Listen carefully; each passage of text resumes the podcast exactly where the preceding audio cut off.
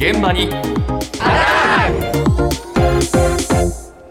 今朝の担当は近藤香織さんなんですがね、はいはい香織さんにはね熱烈なファンがいてね、ええ、ねおはようございます。素晴らしいメールもいただきましたよ。どういう？お、おた、お誕生日おめでとうございますってわざわざ送ってくださって。一日早いですがって非常に正確なんですよ。あら、じゃあちゃんと記録してあるんだ。iPhone のええカレンダーに登録してあるそうなんですよ。僕みたい。そう。武田さんもしてくださってる。二人目。いやーありがたいことですね。本当に嬉しい。ありがとうございます。アありがとうございますレルギーセンさんねアレルギーセンさん。ありがとうございます。ありがとうございますあさて今日は？はい、始めてまいりますよ。毎週月曜日は東京新聞との紙面連動企画、お届けしてきましたが、今日最終回の今日なんですけれども、あ最終回になりましたかえ取り上げるのは、後遺症は今もコロナ後を考えるという4回の連載記事なんです。はいはいで、まあ、まずはこの連載記事を始めたきっかけについて、えー2年前にご自身もコロナに感染した経験を持つ、東京新聞生活部の記者、神谷圭さんのお話です。私自身も今も通院をしている後遺症の患者でしてもう脱コロナに向かうってことはまあ個人としてもちろん歓迎したいんですけれど、まあ、後遺症患者が今後忘れ去られて取り残されていくようなことっていうのは決してあってはならないと私考えまして、まあ、そういった姿勢をま記事で示せたらということで動き出しました。2月の下旬に、まあ、都心の後遺症外来に電話したら予約が5月の中旬まで取れないということで私があのお世話になっているところでは6時間以上待つ場合がありますとアナウンスしてらっしゃいごくやっぱり混雑してて患者さん多いんだよなと思います。待合室でうなだれてるようなずっと頭を抱えてらっしゃるような方もいらっしゃいましたし一歩ビルを出ると、うん、だいぶ雰囲気が違うという。まあ、その患者としてのその体験と実感、あとその日常を取り戻そうという方向にまあ急速に舵を切っていく政府の姿勢、その間にまあ大きな乖離があるように感じましたね。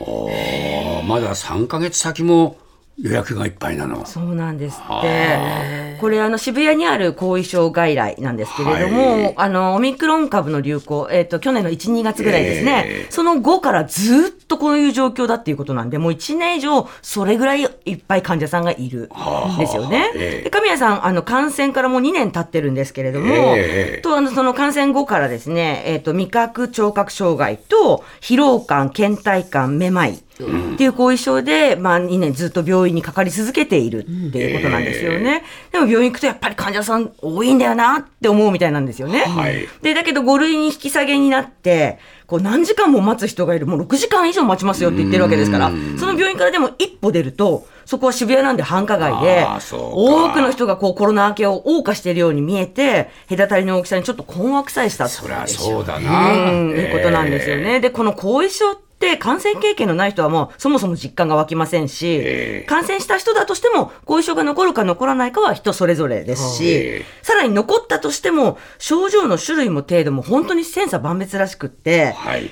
共有できる人がいない。なので、神谷さんご自身も非常に孤独だったって振り返ると思うっておっしゃってたんですよね。で、厚生労働省は後遺症の症状20ほどホームページで公表してますが、ええもっともっとあるとも言われているんですけれども、でも、後遺症患者の統計出てないんですよ。はい。で、まあそういう情報の少ない状況について神谷さん、こんな風におっしゃっています。検査とか画像診断とかでその異常が見つかりにくいというのも後遺症では言われてまして外見からはそのわからないですので気のせいだとか嘘ついてるとか甘えてるとかサボってるとか、まあ、その周囲とか勤務先の方だとかあとはもう医療機関の方とかからも見られかねないっていう。そしてまた季節性インフルエンザはここまでのことはないと思いますのでそういうふうにまあ白眼視されていく方々が以前より増える可能性も今後あるのかなと。あのしかも患者さん、私が拝見する限り、やっぱり若い方がその後遺症外来にはたくさんいらっしゃっているんですね。あの20代から40代が大半だというふうに先生はおっしゃっていて、そういった方々がこういうふうに見られて、結果的にはその適切に治療を受けられないとその仕事を奪われてしまうということで、大変な経済的損失が生じるという、刑に生じているということもきっとあると思います。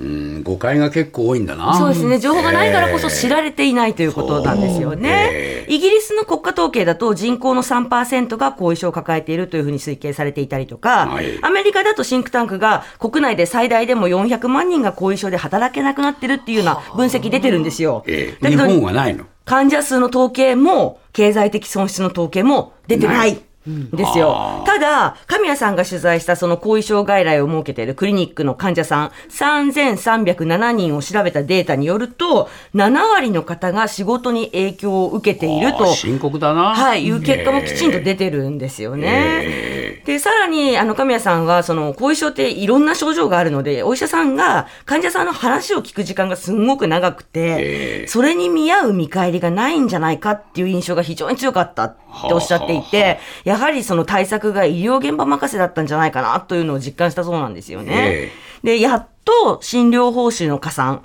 先月、あの、期間限定で始まったんですけれども、国がその後遺症対策に本腰を入れてきたとはとても感じられないっていう状況なんですよねえ。ーで、まあそういう思いっていうのが、この東京新聞の読者の方もどうも同じだったようなんです。すごくたくさんの今回反響をいただいておりまして、まあ後遺症に3年苦しんでいるまあお嬢さんが疲労感、倦怠感強くて仕事を辞めざるを得なかったと、この状態がいつまで続くかと思うと気が重くなる。国は後遺症の実態を検証することもなく、まるでコロナがなくなったようです。どれだけの人が苦しんでいるのかきちんと調べてほしいですと綴ってらっしゃいました。私自身も当事者の方々を取材した上で、その現場の医療従事者の方々や患者の方々の声にもっと寄り添ってほしいなとは思っています。治療をま受けた、受けてきた経験がありますので、まあ、そういう立場から、わずかでも一石を投じたいと思って始めたんですけれど、今後もあの折に触れて、この問題を取り上げていきたいとは思っています。